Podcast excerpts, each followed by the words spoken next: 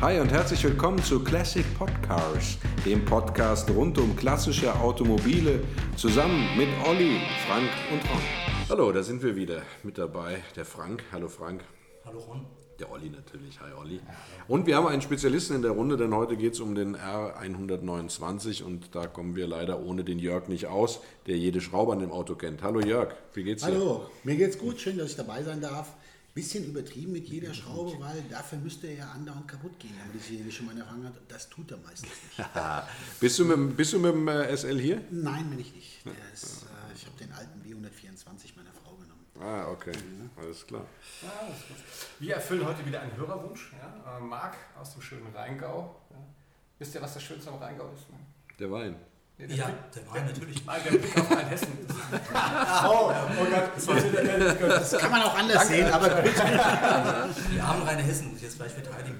Äh, also, aber da können wir nicht. aber Marc, Marc hat uns geschrieben und äh, er sagte ja, er interessiert sich Cabrio slash Roadster und hat, er sagte so, die, die neuen SL, den R107, R129 ins Visier gefasst und hat jetzt uns um seine um eine Meinung gefragt. Und deswegen wollen wir uns heute den R129 vornehmen. Die ersten Exemplare seit diesem Jahr Da fragen wir, den. Ja?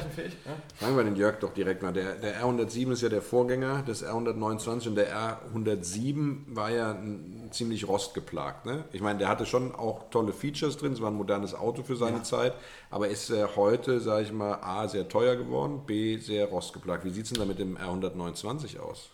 Also gut, jetzt muss man natürlich erstmal generell bei beiden Autos sehen, da liegen fast 20 Jahre Entwicklung dazwischen. Beim R129 Rost hält sich bei den meisten Autos, die ja nur im Sommer gefahren werden, ich kenne kein Auto, keins aus meinem Umfeld, was als R129 Rostprobleme hat.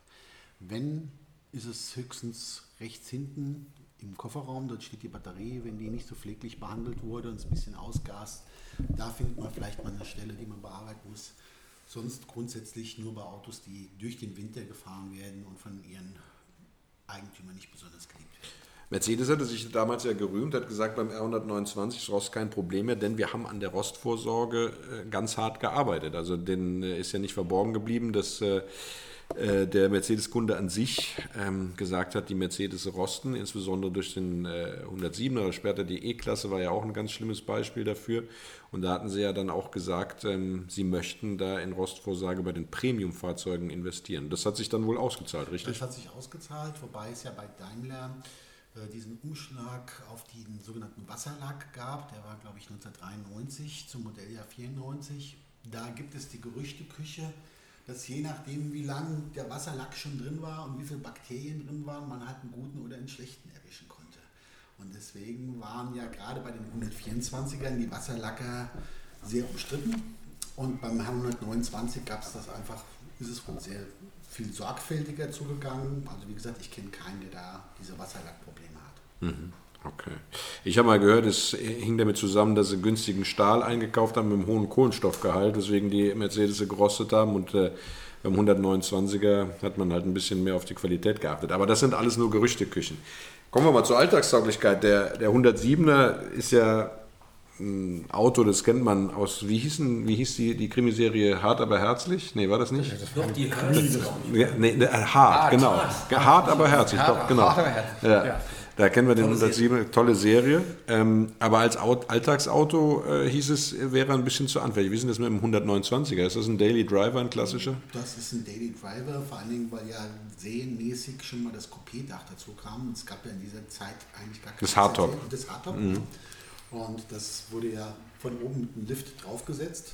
Das, äh, das Stoffverdeck wurde reingezogen, kam hin, war hinten verschwunden, unsichtbar und dann hast, konnte man eigentlich das Auto komplett als Winterauto, als Coupé auch benutzen.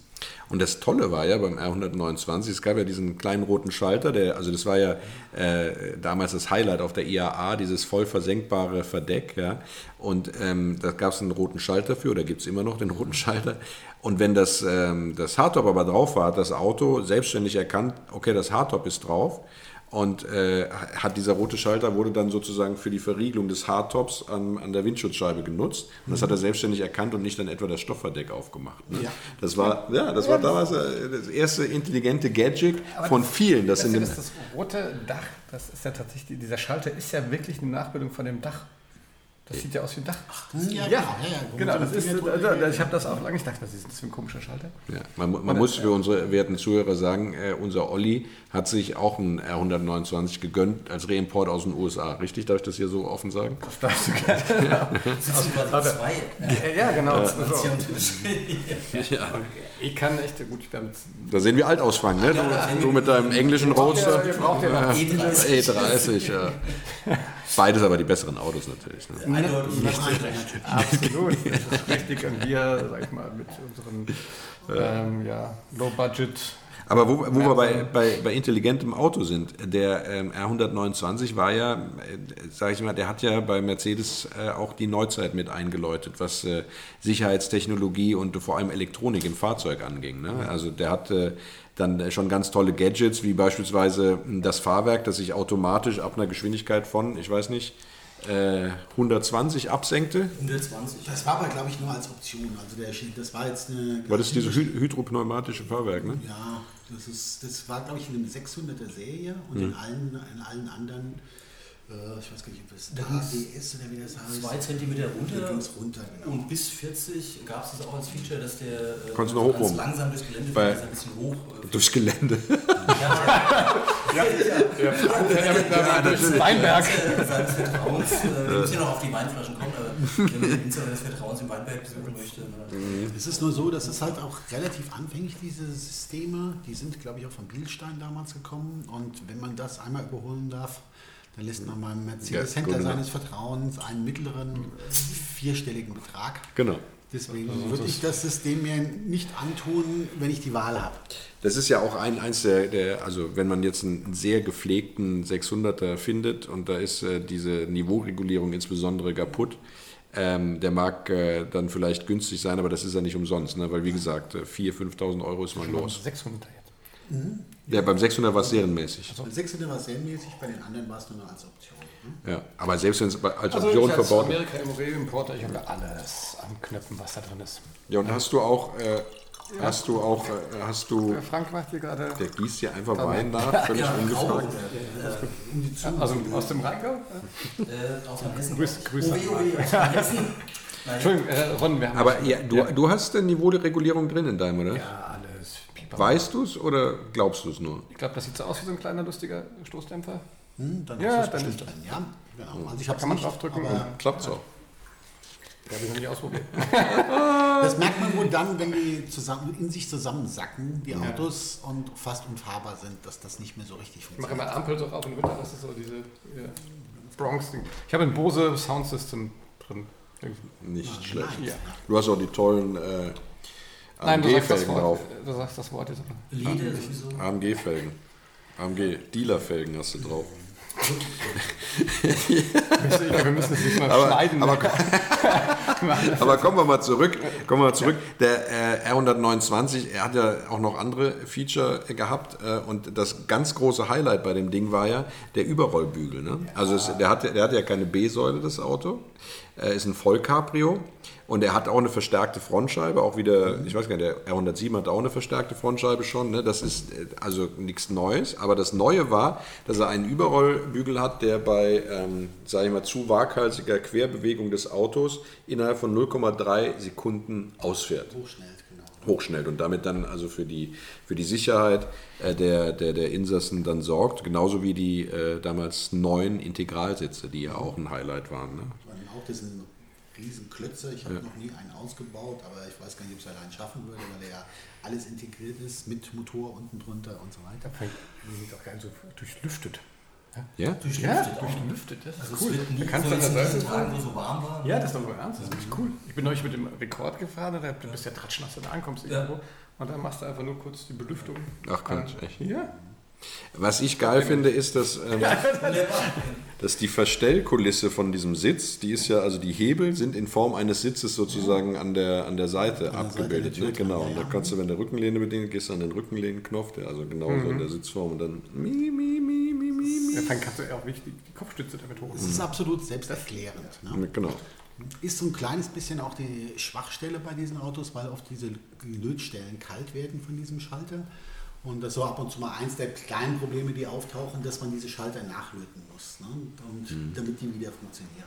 Und dann, dann heißt es ähm, äh, Türverkleidung ab. Türverkleidung ab. Ist das ein Act? Halbe Stunde etwa. Okay. Also für jemand, der es kann, das, ist, das, das, Problematische Mercedes 800 Euro wahrscheinlich. Nein, das Problematische ist eigentlich einfach nur, es gibt ein paar Sachen, geschraubt sind. Jetzt weiß ich, weil ich an so vielen verschiedenen Schrauben gar nicht mehr genau. Das ist in der Regel sind immer drei, vier Kreuzschlitzschrauben, die irgendwo versteckt sind unter der Mittelarmlehne oder äh, auch unter der Spiegelverkleidung oder die Fensterkurbel, die so abgezogen wird, wobei der elektrische Fensterheber hat, dann hat er keine Fensterkurbel. Aber darunter sitzen halt ganz viele Plastikklipse und die sind halt ziemlich schnell abgebrochen. Ja, Ja. besonders wenn die alt sind, die Ja. Weichmacher aus dem Plastik sind, dann. Ich muss ja sagen, ich baue immer nur die Batterie an und aus, wenn ich den immer im Winter abmelde. Ja? Ja. Da fluche ich ja schon immer. Da, da brichst du dir, die, das Ding ist ja tonnenschwer und das ist da hinten wirklich, das, also das ist nicht dafür gemacht, dass man an dem Auto was selber macht. Aber du bist schon Ingenieur, ne? Richtig? Ja, das eine schließt aber ich bin ja kein, Habe ich ja gerade gelernt. ich kann sagen. Ron, was bist denn du eigentlich? Ich bin äh, Journalist, Ah, Au ja. Ausnahmejournalist. Ich frage ja nur mal kurz. Ja, wo waren wir jetzt stehen geblieben? Bei den Lötstellen. Und da kalten fällt mir der Kabelbaum wieder ein, weil ich ja gelesen hatte, dass es ähm, also gibt verschiedene Meinungen zum, zum Kabelbaum, aber dass man eben damit Probleme haben kann und dass manche Fahrer des äh, R129 sich dann wundern, warum ihr Fahrzeug gar nicht mehr, gar nicht mehr anspringt äh, und manche sogar äh, sich die ganze Mühe machen und einen bei einem älteren R129 einen neuen Kabelbaum verlegen. Das hast du, glaube ich, auch mal gemacht, Jörg? War Das nicht habe ich vor anderthalb Jahren oder zwei Jahren gemacht, wobei sich das ganz schlimm anhört. Es ist wirklich äh, bis auf zwei Stellen, nämlich an, den, an der Stelle, wo ein Drosselklappensensor drankommt, äh, ist es eigentlich sehr einfach. Das erklärt das natürlich. Drosselklappensensor. Also Äh, das- und Entschuldigung, nicht Drosselklappensensor, sondern Drosselklappenbody. Also die Drosselklappenstellung, da ist es so ein bisschen verschraubt, da muss man so ein bisschen tricksen, um das rauszukriegen oder wissen, wie es geht. Der Kabelbaum selber kostet so, wenn man ein Original bei Daimler kauft, und das würde ich auch machen, äh, je nachdem wie viele Prozente man kriegt, so zwischen 800 und 1000 Euro. Also nicht deine Prozente, sondern ohne deine Prozente. Nein, Okay, ja, man, man kriegt zwischen 0 und 20 Prozent beim äh, Okay. Mercedes-Händler seines Vertrauens Ja. Mhm. und je nachdem kostet er halt dann 1000 oder 800 Euro. So viel. Ich habe mal versucht, bei Mercedes Prozente zu kriegen, bin ausgelacht worden. Ja, weil der Journalist ist. ah, nee, nee, da müsstest du eigentlich ganz viel Prozent kriegen. Ich gehe mal, sagen wir mal, ich, ich halte mich halt von den großen Niederlassungen fein, sondern gehe dann zu kleinen Niederlassungen. Ah, okay. Die sind meistens die Kulanter, Leute, mhm. kulanter und umgänglicher. Ein guter und, Tipp, ja. ja. Deswegen würde ich zum Beispiel eher nach Ingelheim fahren als nach Mainz. Oh, also hier in der Region. Den wollen Hier in der Da, da, wir, da wir ja weltweit senden, Ja, ja. you know Ingelheim. Ingelheim, äh. Aber, aber kannst, du, ja, kannst du das denn bestätigen, dass der, dass der Kabelbaum einfach ein Schwachpunkt ist Ja, bei dem der Auto? Kabelbaum ist ein Schwachpunkt und zwar ist es also ein anderer Schwachpunkt. Ich habe es die ganze Zeit geahnt und man liest es ja, dass der Kabelbaum, dass der bricht, dass es da kleine Kurzschlüsse gibt, die im Notfall sogar das Motorsteuergerät himmeln können und so weiter. Oh. Das ist sehr teuer. Das Motorsteuergerät, Ja. was kostet das? Oh, das Tausende. Ich, ein Tausender. Bestimmt, oder mindestens Ich glaube, ein gutes Gebrauchtes für ein Tausender. Ich glaube, bei Daimler wird es dann noch ein bisschen mehr hinlegen. Na, jedenfalls ist es so, dass äh, eine kleine, weitere kleine Krankheit haben, ist, dass da gibt es einen etwa 8 cm langen Gummischlauch, der zwischen dem Servolenkungsbehälter und der Servolenkung ist. Und dieser Schlauch neigt dazu, kaputt zu gehen. Das ist, äh, weil der Zahnriemen runter muss vorne, der, der ist ja bei dem V8, der geht ja um alles drumherum, um alle Kompressoren, Antriebswellen, Lichtmaschinen und so weiter. Das dauert. Das dauert ein bisschen, aber vom Material, wenn man selber schraubt und Spaß dran hat, ist es schaffbar und das Materialeinsatz ist etwa 60 Euro. Dann hat man das Problem. Okay. Ja, du sagst ja ganz oft, äh, wenn man selber schraubt. ähm, ich, ich, ich sag mal, für die Menschen, die jetzt äh, Respekt vor der Technik haben, ist es denn ein schrauberfreundliches Auto? Also ist es wie ein R4 oder eine Ente?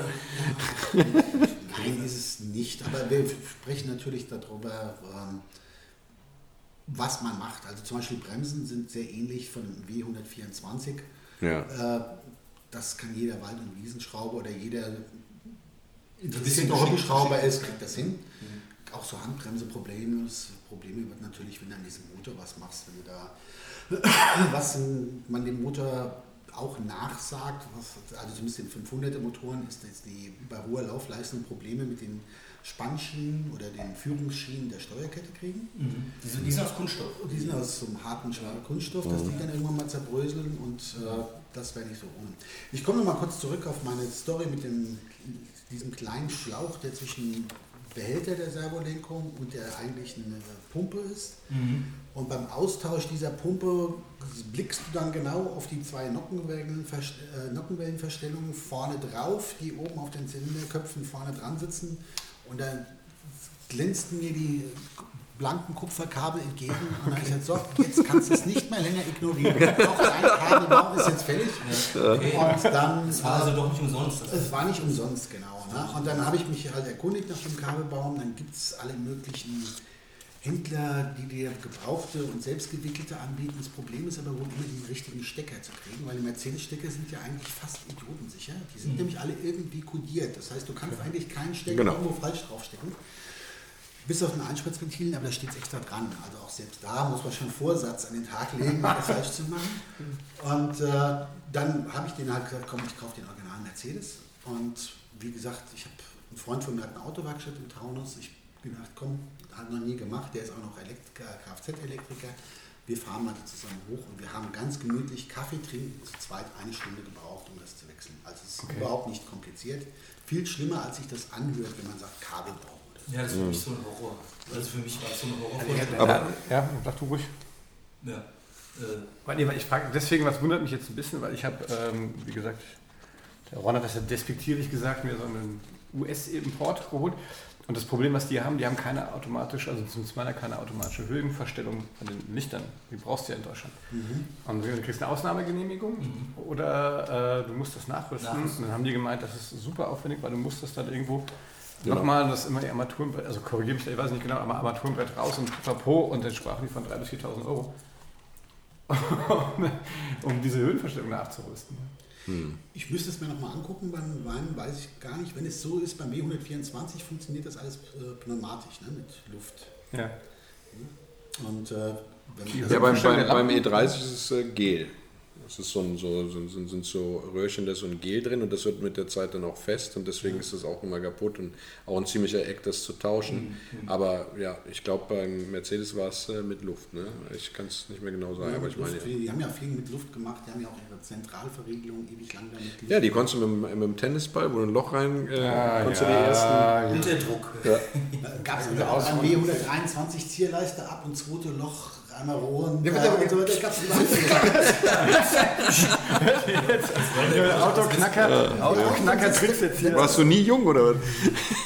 Dann sitzt du im Auto und versuchst, das, mit Lenk, das Lenkrad abzuscheren. Und ich habe jetzt gerade letzte Woche ein Zündschloss in der Hand gehabt. Und dann siehst du diesen fetten Bolzen, der so eine Art mhm. Trapezform hat, der etwa so, ich schätze mal 0,8 äh, cm auf 0,8 cm hat. Und dann weißt du, den schere ich nicht mit dem Lenkrad ab. Ja. ja? Das geht nicht und mehr. dann sitzt du zwar im Daimler und kannst ein bisschen Brumm-Brumm machen, aber wegfahren wird dann doch nicht.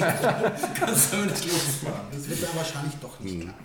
Aber eben hast du gesagt 500er, ja? Ähm, du ja. fährst einen 500er. Du fährst auch einen 500er, fahrt beide 500er. Aber es gab, ja auch, es gab ja auch andere Motoren. Es gab ja, es war auch, glaube ich, der erste erste Roadster mit einem Zwölfzylinder drin, ne, der 600er dann. Mhm. Ähm, und dann gab es äh, 280er, 300er und 320er. Ne?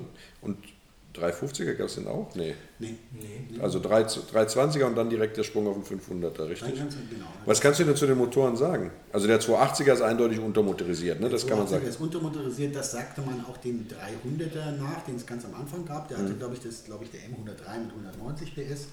Äh, danach wurde es, wer auch schwierig war, war dieser, es gab ja auch diesen S, 300er SL24V, mhm. der zum Beispiel in Verbindung mit dem Automatikgetriebe, das ist, da hast du einen BMW-Motor, der bis 7000 drehen will, der dann durch so ein Automatik träges Automatikgetriebe, die Mercedes-Automatik ist halt einfach nicht Das so ist ein Motor von BMW, der 300? Nein, nein, ist er nicht, aber er fährt wie ein BMW-Motor. Der, der rote Bereich fängt bei 7000 an, so. der Motor, der will überdreht sein. Mhm. Äh, nach oben kommen.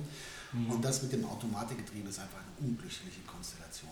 Ne? Mhm. Und der Zwölfzylinder besteht äh, aus zwei ähm, Sechszylinder jeweils, äh, also drei Liter pro Seite, ist das mhm. richtig? Ja, ganz genau. Damit hat man ihn zusammengesetzt. Ja. Und äh, der kam, glaube ich, 1992, glaube ich, auf den Markt. War ein bisschen, da gab es damals noch, kennt ihr vielleicht aus der Presse noch, gab es ein bisschen Ärger damals bei Daimler, als die Motoren gab es ja auch in der S-Klasse die hatten die sogenannte Volllastanreicherung. Das heißt, man hat die nicht mit Lambda 1 gefahren, sondern man hat die überfettet, die Motoren, um die letzten 5 PS rauszuholen. Und da hatte dann der äh, 600er früher 408 PS und nach einem Jahr hatte der dann nur noch, nur noch 394. Oh, oh weh. oh je. Und, äh, deswegen hatte auch die ersten 500er hatten, glaube ich, auch 326 PS und Ja. später nur noch 320. Aber die 500er sind ja beliebter, ne? die 8-Zylinder. Warum ist das so? Na gut, im Zwölfzylinder sagt man halt zwei Probleme nach, dass er auf der einen Seite problematisch mit den Krümmern wäre, dass er oft die Krümmer reißen, dass er sowieso ein bisschen mehr die Diva wäre und dass er halt aufgrund des hohen Gewichts das Auto sehr kopflastig machen würde. Mhm. Okay. Das leuchtet ja ein. Und der 500er ist eigentlich, sagt man, würde ähnliche Fahrleistung bringen, wobei man muss sagen, da liegen ja immerhin trotzdem über 70 PS dazwischen.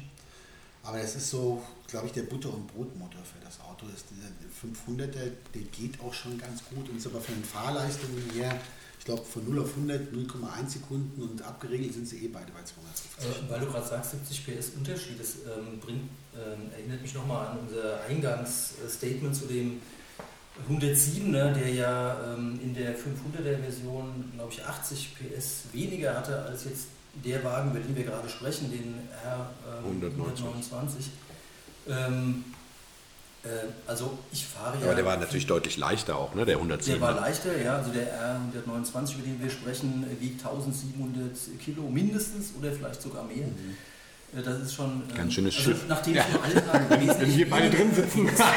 fahre, würde mich das interessieren, merkt man das überhaupt? Also ich habe da ja keine Routine, aber ihr beiden, also Olli und Jörg schon, äh, merkt man das, ob man mh, 250 oder 320 PS fährt so im Alltag? Ich, mal, ich bin ja vom R4 auf den 29er umsteigst. Also der, dann ist das Welten, Welten. Ganz ehrlich, das Auto fährt doch keiner so schnell. Das ist doch auch einfach nur. Das fährt- macht mal Spaß, Kickdown irgendwie. äh, Aber das so. ist ja eine wichtige, eine wichtige Info. Ja, ich meine, das, das ist ein echt ein Also das- das- Cabrio, da fährt doch keiner, also ganz ehrlich, mit dem fährt doch keiner 240. Das, ja, 250 könntest du fahren, dann Okay, ist er ja, abgeriegelt. das Ja.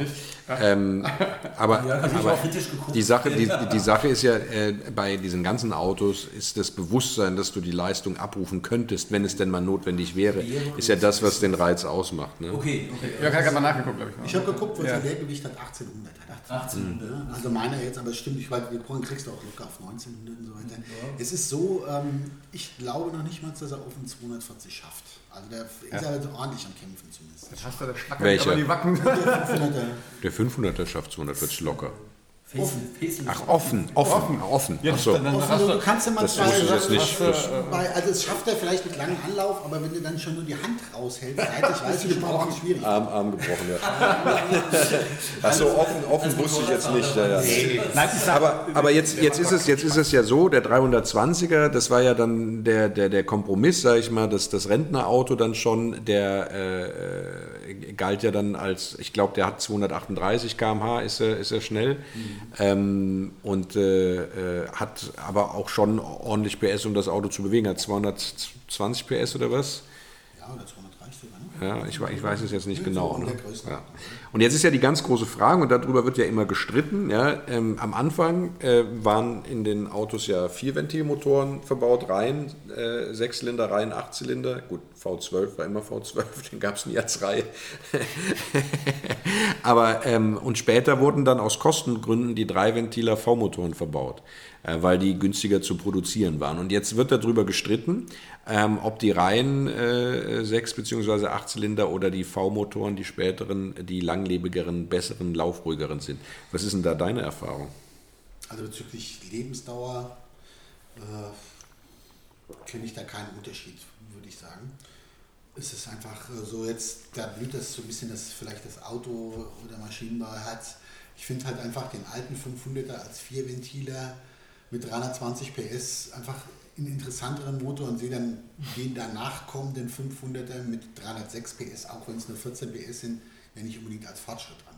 Ja. Auch wenn er das vielleicht als Verbrauch mäßig vielleicht ein Liter weniger braucht. Er war vor Dingen günstiger in der Produktion. Ja, Also günstiger, man hat den ja gebaut, zum Beispiel mit dem 240er Motor, den es in der C- und E-Klasse dann auch gab. Das lief ja über ein Band, das waren alles dann auch V6-Motoren, dann lief dann halt auch mal ein V8 darüber, aber das waren auch alles Dreiventilmotoren und das war Alles V-Motoren, die Folge genau. der Gleichteilpolitik, die da auch Daimler Okay, jetzt gab es aber noch ein Aspekt rum, das war nämlich die, Also Baukasten, Stichwort Baukasten. Sicherheit genau. bei Unfällen, äh, dass äh, die V-Motoren anscheinend wohl sicherer waren bei Genau. der äh, Frontalkollision. Absolut. Das ist einfach darin begründet, dass der, äh, natürlich, wenn du dir den Querschnitt von dem Motor anguckst, dann ist es kein Reihenmotor, der in den Fahrgastraum gedrückt werden kann, sondern der hat per se, weil er eine, eine breitere Kulisse hat, sozusagen einen höheren Widerstand an der Feuerschutzwand. So äh, möchte man das am einfachsten erklären. Ja, und äh, das ist einfach faktisch ja, Genau. Ja, einen Unfall möchte man natürlich nicht haben. Ja. Aber was die Lebensdauer angeht, würdest du sagen, äh, sowohl die Reihenmotoren als auch die V-Motoren sind beide gleich. Und von der Durchzugsfreudigkeit und sowas ist auch kein Unterschied. Ja gut, sagen wir mal, der so ein bisschen da bezüglich Durchzugsfreude,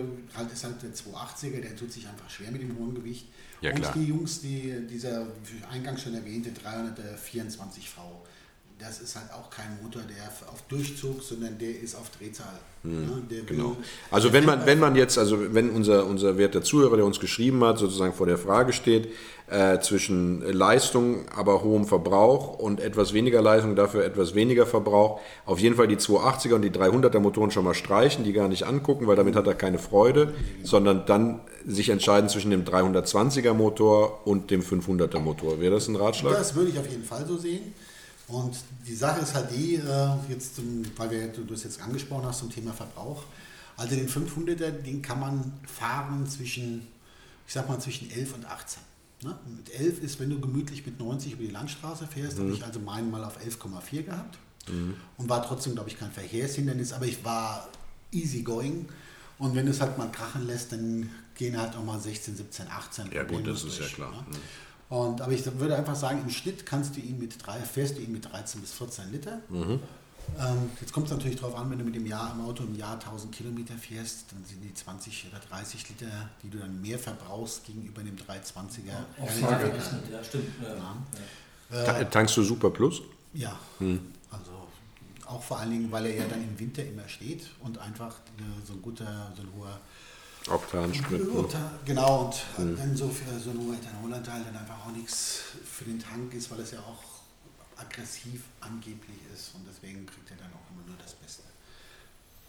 Der, alle anderen nicht. Das müssen wir echt auch mal überlegen. Ja, das ist der Vorteil mit einem amerikanischen Auto. Ich habe da so ein Mileage-Dings. Das sieht immer ganz cool aus. Und was? Mileage Ja, der, der macht ja den, der, den, den, der hat so eine Verbrauchsanzeige und das ist ja dann, wenn du das in Meilen umrechnest, ist das ja äh, gar nicht so schlimm. Das ist dann nicht so schlimm. Aber- aber, das ist, ja, das ist ja ein, ein ganz tolles Stichwort, ne? weil du hast jetzt einen Reimport. Ähm, das äh, das äh, ist ja, jetzt wo die Preise angezogen sind, ist das ja sehr beliebt, die Autos aus den USA zurückzuholen. Ähm, stilistisch gibt es aber schon das ein oder andere äh, kleine Detail, wie sie sich unterscheiden von den europäischen Fahrzeugen. Ne? Ja, du musst auf, Jörg hat ja tatsächlich den, den echten, ja. Wie lange Ja, hast du einen- 16 du- Jahre hast du gesagt? du hast einen 16 Europäer. Jahre. Oh, ja. Du hast einen Ich europäischen. habe einen Ne? europäischen. Ja. Was für ein Baujahr hast du? Meiner ist ein Mitte 94, den habe ich aus einer, auf gut Deutsch gesagt, aus einer Erbmasse rausgekauft Ja. von einem älteren Herrn, der verstorben war und der sich den wohl als Rentner gekauft hat. Aber du, ähm, du würdest jetzt keine Vorbehalte haben gegen Reimportautos aus den USA? Nein, also generell sagt man ja, egal wo sie jetzt, oder sagen wir mal, gehen wir davon aus, dass die Autos eher so äh, Ostküste kommen oder Westküste Kalifornien oder äh, South Carolina oder wo auch immer her. Wo es halt warm ist, ne? Da es warm ist, dass ja eher die Innenausstattung gelitten hat als das Blech. Durch die Sonne. Ja. Durch die Sonne, aber das ist ja generell, glaube ich, bei all den Autos. Aber sonst wüsste ich jetzt nicht, ich weiß es nicht, wie es beim SL ist. Ich weiß, dass bei der C-Klasse war es vorher zum Beispiel so, dass Mercedes die Fahrwerke weicher ausgelegt hat und zum Beispiel ein C280 USA-Version bei 210 abgegrenzt war. Der lief da nicht mehr schneller. Wäre, das wäre gefährlich geworden. Wäre gefährlich, weil das Auto einfach nicht für. Ja, für das Tempo auch. Was muss man denn alles umrüsten, wenn man sich so ein Auto aus den USA holt? Ja, weißt du das? Was, was Ich unterscheidet weiß es nur generell. Ich glaube, wir haben ja hier den Herrn am Tisch sitzen, der das Ganze schon hinter sich Ja, gebracht hat. Vielleicht berichtest du mal. Ich habe das hinter mich gebracht, genau. Stimmt, du Ähm, hast ja einen aus den USA geholt. Ich damals, habe ne? einen Genau. aus den USA geholt, ja. das macht Spaß. Ne? Bei, bei Craigslist äh, gesucht und was gefunden von einer älteren Dame. Sehr schöner Zustand. Und ähm, ja, dann habe ich den geholt, mit Container rüber, rübergefahren. Der kommt dann in Bremen an, quasi Cradle to Cradle. Ne? Ich glaube, in Bremen sind die auch zum Großteil gebaut worden.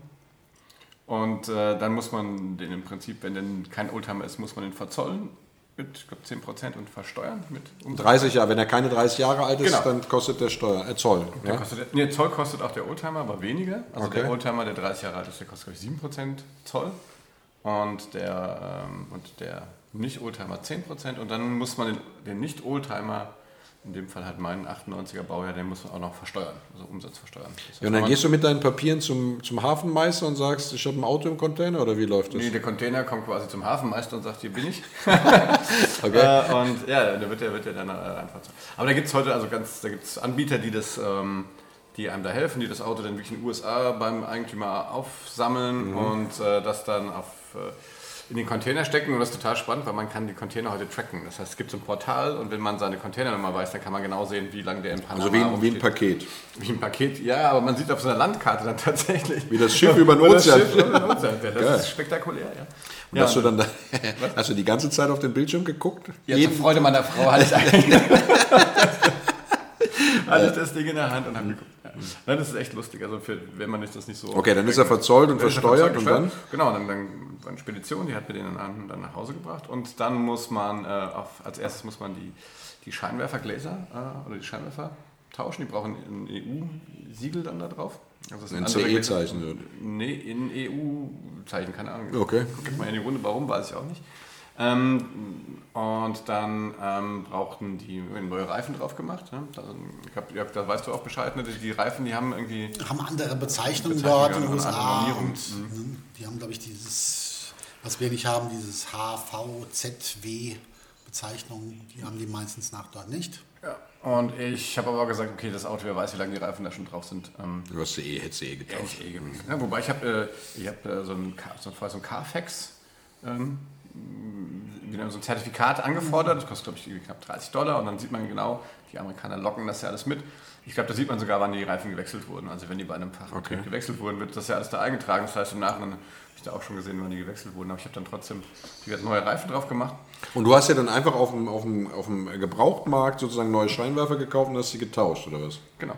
Das Problem ist auch, in Deutschland braucht man für, für die Xenon, äh, die Xenon-Lampen brauchen in Deutschland warum auch immer, vielleicht weiß das ein geneigter Hörer, der kann uns das ja gerne in die Kommentare schreiben, ähm, braucht man so eine Wischanlage, ne? also mhm. die, die, die, sauber macht.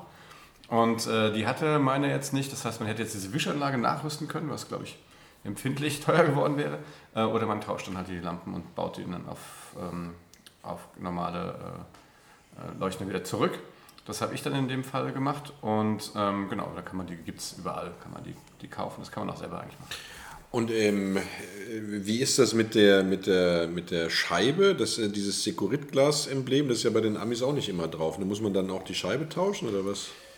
Ich weiß es nicht, ob es bei einem SL vielleicht mit drauf ist oder nicht. Ich weiß nur, dass es generell ein Thema ist. Äh, das kommt dann auch auf den wohlwollenden TÜV-Beamten an und wer auch immer das Gutachten erstellt, der dann sagt, okay, ist, manchmal findet sich in früheren Fahrzeugbriefen, ist in quasi Wirkung vorhanden, steht dann wirklich ein Fahrzeugbrief drin. Ja bei anderen Autos und dann ist das in Ordnung. Also, hm. also das, das war jetzt bei mir, ich habe da vorher ein bisschen in den Foren rumgeguckt, also das habe ich wirklich noch nicht gehört. Das ist, ich ich glaube, es sind da viele Komponenten, also zum Beispiel auch der Tacho, der ist, jetzt, der ist jetzt tatsächlich immer schon in Kilometer und Meilen parallel gehalten, mhm. also da muss man auch nichts tauschen. Äh, was noch ein Thema ist, ist die automatische äh, Leuchtweitenregulierung. Mhm. Also, dass die Lampen quasi automatisch nachgeregelt werden, je nachdem, wie das Auto. Das ist in Europa, Deutschland auf jeden Fall auch schon seit Jahren Pflicht. Mhm. Wusste ich ja auch so nicht. Ähm, hat der jetzt auch nicht eingebaut. Ähm, da kann man aber eine Sonder, also gerade für ein kleines Sportcoupé, Zweisitzer, wo man sagt, da wird so nicht so viel zugeladen, dass der, dass der wirklich jetzt die Leute blendet. Da kann man also dann mit der Zulassungsstelle äh, ähm, reden und kann das dort verargumentieren und dann kriegt man eine Sondergenehmigung, kostet glaube ich 100 Euro. Ähm, und bei den Amerikanern auch noch so, die haben hinten das kleine Nummernschild halt drauf. Ja. Und äh, da kann man halt auch sich eine Ausnahmegenehmigung dann erteilen lassen, dass man ein kleines Nummernschild hat. Das musst du echt beantragen. Das ja? muss man beantragen, ja. Das wird auch alles, in, das wird auch alles separat nochmal eingetragen. Äh, das heißt, ich habe neben dem Schein auch immer noch diese DIN A4 großen Ausnahmegenehmigungen immer dabei. Ne? Das muss man auch machen. Dann gibt es halt, äh, das ist irgendwie das kleine Nummernschild, dafür gibt es auch eine spezielle Kombination und äh, auch schmalere Buchstaben und sowas. Aber es ist ja, ist ja bei den Amerikanern so gewesen, dass sie sehr viel früher dieses, dieses äh, dritte Bremslicht eingeführt hatten. Ne?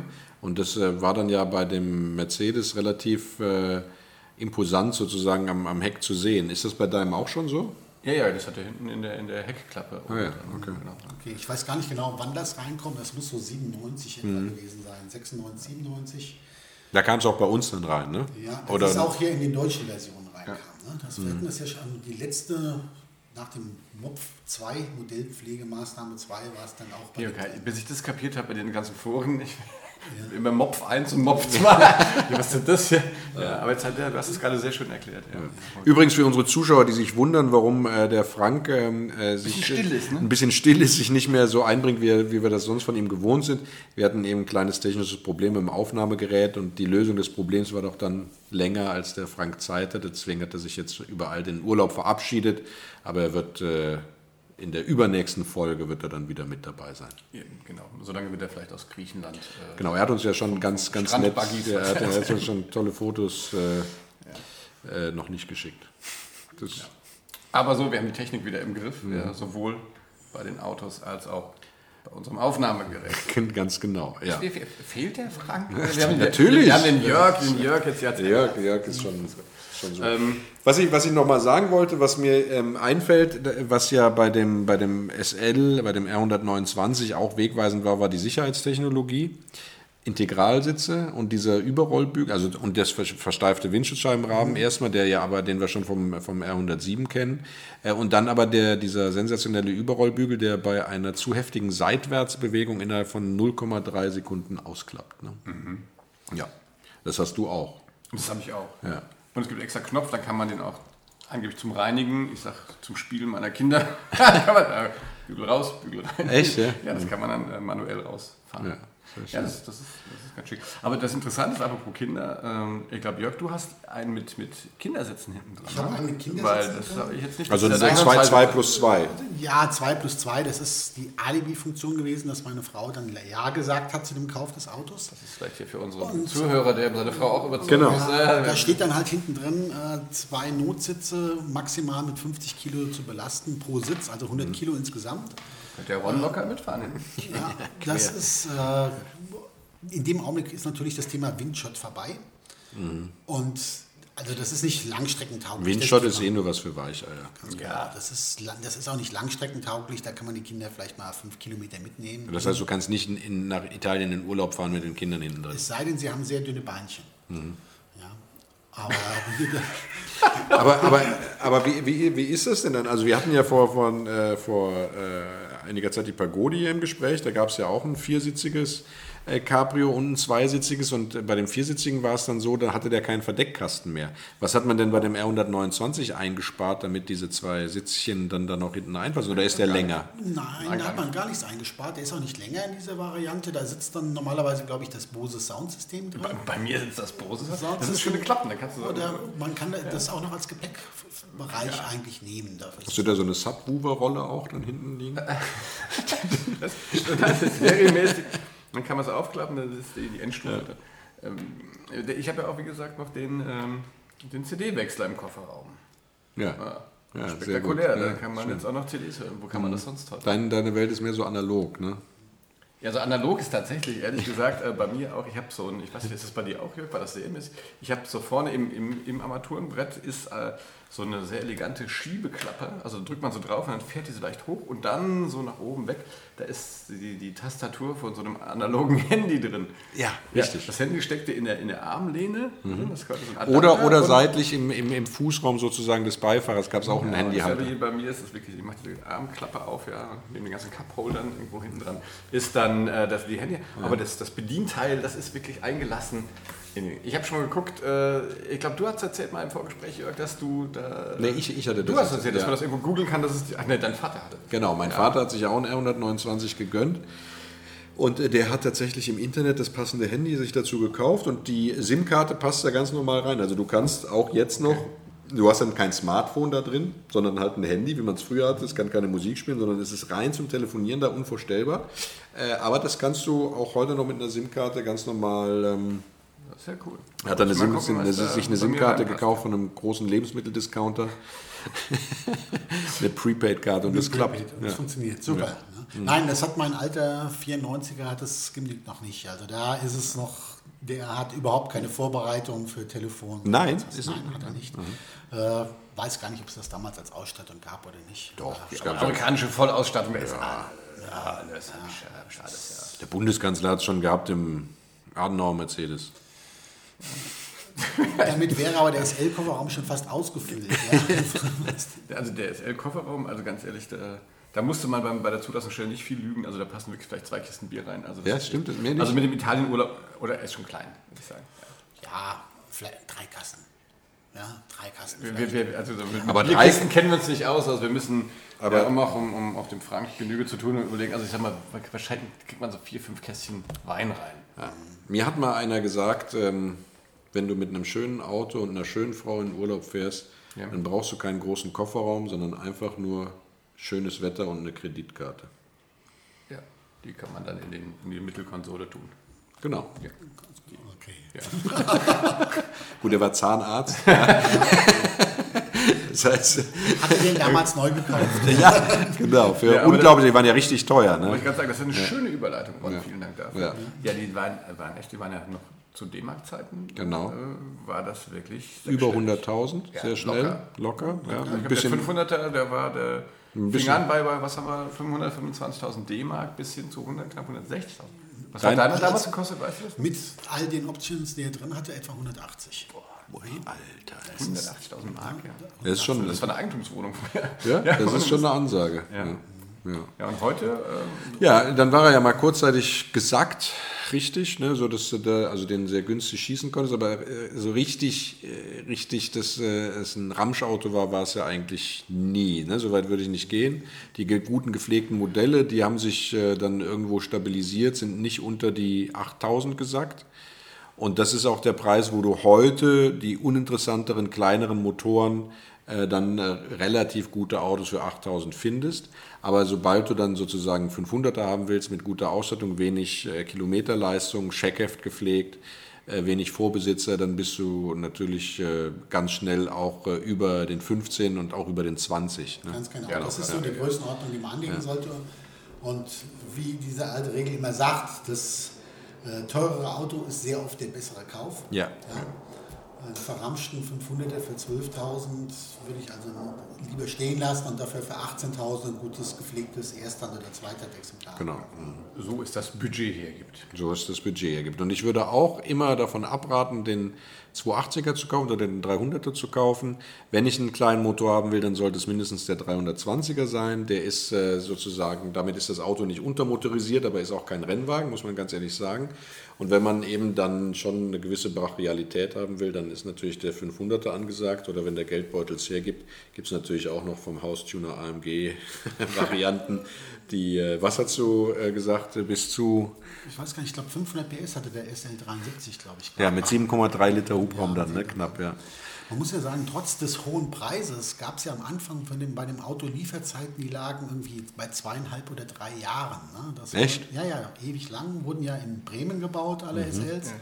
Und gerade so 89, 90 war ein fürchterlicher Run auf diese Autos. Und es war ja ein Wahnsinn. Insgesamt wurden, glaube ich, über 200.000 Stück gebaut von den ganzen SL. Deswegen ist das Preisgefüge trotz allem immer noch relativ niedrig. Also ich finde auch für das, was ein 500er bietet oder auch ein 320er, Ja. 12.000 oder 15.000 Euro mit nicht mehr fallender Tendenz, da kann man nicht so viel falsch machen. Genau, sondern mit der Pfeil zeigt er nach oben. Also ich denke, wenn man sich einen Klassiker äh, kaufen möchte, der auch einen stetigen Wertzuwachs hat, da ist noch Luft da. Die werden, also meine Perspektive, wenn man sich zum Beispiel die Pagode anguckt, die hat ja die 100.000er Marke geknackt oder zumindest 80.000 kostet die. Bin jetzt nicht ganz sicher, ob der, ob der R129 diese Marke erreichen wird, aber ich schätze, dass er sich irgendwo zwischen 40 und 60 einpendeln wird. Ganz für bestimmt gute- für gute Excel. Und wenn es dann noch Modelle sind, die aus irgendeiner Sonderedition Ja, dann sind, erst recht, genau. Ja, von denen ja immer wieder welche von Mercedes aufgelegt wurden. Am Schluss gab es dann die berühmte Final Edition. Es gab auch eine Millimilia Edition. Genau. Es gab eine Japan Edition. Also, Das war, ich glaube, die letzte war die Final Edition, war dann 2001 gewesen. Und dann Mhm. Dann war, war das Final. Ne? genau. war das Ende. Aber wie gesagt, da, ja bei uns für Trivia zuständig. Ne? Ja, in der Tat, in der Tat. Also die Charm, Der charmanteste äh, Owner äh, war natürlich äh, Lady Di, ne? Diana. Prinzessin Diana. Prinzessin Diana, äh, like a candle in the wind. Richtig, ja. Ja. Das hättest du nur, wenn man im offenen Dach hättest du mit Candle nichts gewonnen. Aber äh, ja, nee, die hat es tatsächlich eingefahren. Also das Auto war ja echt, echt beliebt. Also ich bin ja, Ja. großer Fan der, der, äh, der Movie Car Database im Internet, ja. Und wenn man da habe ich im Vorfeld mal geguckt, da wird man ja gar nicht mehr fertig. Also so oft der, das Auto tatsächlich in Filmen irgendwie. Ja, auch, auch wenn man jetzt irgendwelche Filme sieht, äh, wo es so ein bisschen in der High Society mitspielt oder sowas, ne, da fahren diese, diese SLs dann auch in weiß auf dem Tennisplatz und so. Also die sieht man dann schon relativ oft als Staffage der. Bruno, Bruno Sacco, der, der Designer, ja, alles, Genau. alles richtig gemacht.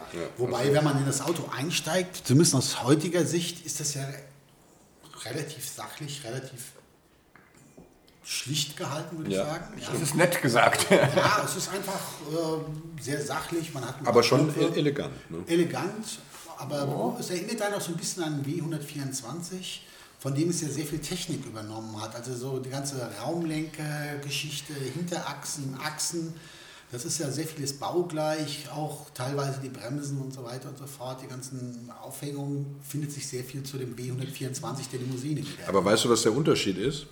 Wenn du in eine Mercedes-Vertretung gehst und sagst, ich brauche eine Bremse für den R129, dann kriegst du zwar dieselbe, die auch im W124 verbaut ist, bezahlst aber, bezahlst aber das Dreifache. Ja. Also sagen wir mal so, das ist in dem B124 gab es dann auch nur drei Varianten von Bremsen oder vier und dann bräuchtest du schon auch noch die Bremsvariante, die in den Ja. äh, 300 äh, TE 24V drin war oder sowas. Das war dann die gleiche wie im SL. Ne? Okay.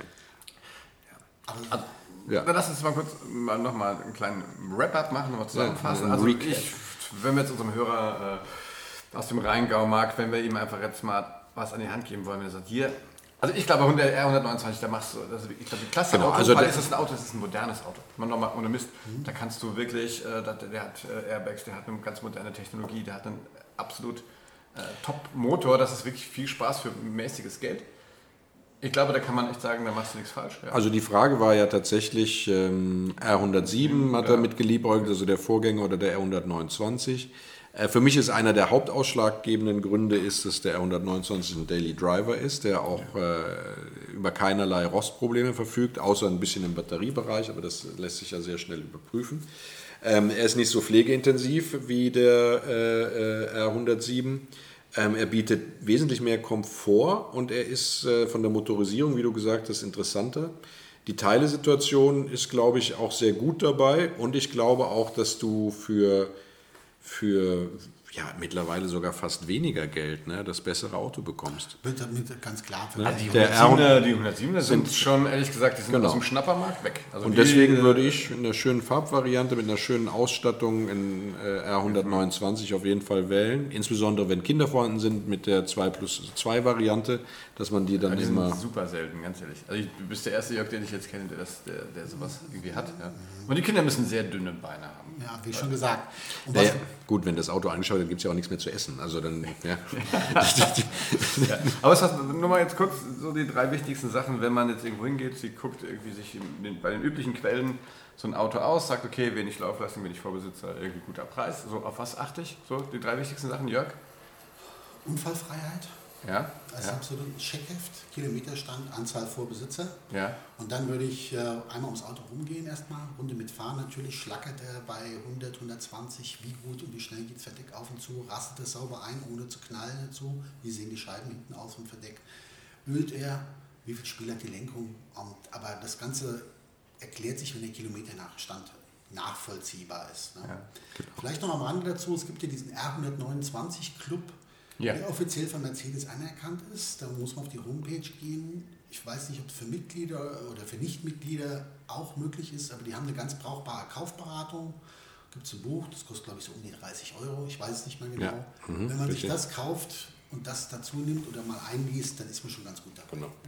Das wenn, man, wenn man sich das Buch nicht kauft, dann sollte man vielleicht noch darauf achten, ist es ein Fahrzeug mit Niveauregulierung oder nicht. Ist die Niveauregulierung in Ordnung? Ist es nicht Finger weg, weil das kann sehr schnell sehr teuer werden dann. Hast du absolut recht. Äh, schwimmt der und hat keine, dann ist es mit zwei Dämpfern und zwei Federn und im schlimmsten Fall neuen Gummis in die Hinterachse und neuen Lenkern getan. Äh, ist es nicht so, hat man ja eingangs schon drüber gesprochen, genau. sind ganz schnell mal 4.000, 5.000 Euro über ein Jahr. Genau. Verdeck ist auch nicht mehr so billig, ne? also das sollte auch in Ordnung sein.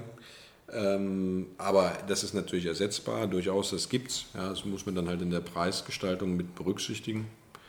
Ansonsten äh, sollte man sich, das ist ja immer das Allerwichtigste, nicht überwältigen lassen von dem Auto, sondern mit Bedacht kaufen, sich einige angucken und äh, nicht den erstbesten kaufen, weil man jetzt hibbelig ist, sondern wenn man so eine Anschaffung macht, dann tatsächlich auswählen. Ron, das ist so ein, so ein, so ein Kopf ja, du bist so ein Lustkäufer. Ja. Ne? Du hast einen Manta gekauft, ja. den hast du nie gefahren. Und da, da, da, da. Naja, was denn? Nur zum Tennisplatz. Durfte den nie fahren. Ja, weil sich deine Frau geschämt hat. Ja. Das war nämlich ein Berlinetta. Ja, das war ein schöner Berg. Also das, das, ist ein ganz anderes Thema. den R129, den meine Frau sehr gerne fährt. Ja, der ist auch toll. Äh, und den, ähm, den ich auch sehr gerne fahre. Ich glaube, wir haben eigentlich jetzt hier, würde ich sagen, viele Themen angeschnitten. Ich denke auch. Ja, wir haben vor allen Dingen von Jörg, vielen Dank Jörg, dass du die Sehr Zeit geil. gefunden hast, hier uns zu unterstützen. Sensationell, genau. Und ähm, da habe ich ja den, den Fachmann an Bord gehabt. Wir grüßen Frank in seinem Frank, Urlaub in Griechenland. Wenn du das hörst, Frank, ja, ja dann, schöne Grüße äh, von schöne Grüße. Fotografiere weiter schön die Oldtimer für deinen tollen. Und wie Blog. immer gilt natürlich, wenn es euch gefallen hat, liked uns, wenn ihr ein Auto habt, was wir mal besprechen sollen, schreibt uns. Das machen wir sehr gerne, greifen das sehr gerne auf. Und ansonsten freuen wir uns einfach, wenn ihr das nächste Mal wieder mit dabei seid, wenn es heißt It's Classic Podcast Time. Ja, und solange schreibt ihr unten unter diesem äh, Podcast, schreibt ihr unten in die Kommentare mal was rein. Ja. Leute, kommt mal aus dem Puschen. Ja, kommentiert was. Wir sind wir bei Insta auch. Ja, Stimmt, wir sind jetzt bei Insta. Wir sind bei Insta. Tada, Insta. Ja, da sagt immer einer, dass das ganze Oldie-Thema wäre was für Du dich. weißt, was Insta ist, Jörg. Ja, ich weiß es. Auch wenn ich schon deutlich über 50 bin. da war was. Nein, da ist richtig was los. Äh, und genau. äh, da sind wir ganz neu. Unterstützt uns da so ein bisschen, äh, liked genau. uns, kommentiert uns, schreibt uns. Alles klar, macht's gut, ihr Lieben. Bis dann. Auch. Tschüss. Hat Spaß gemacht. Tschüss.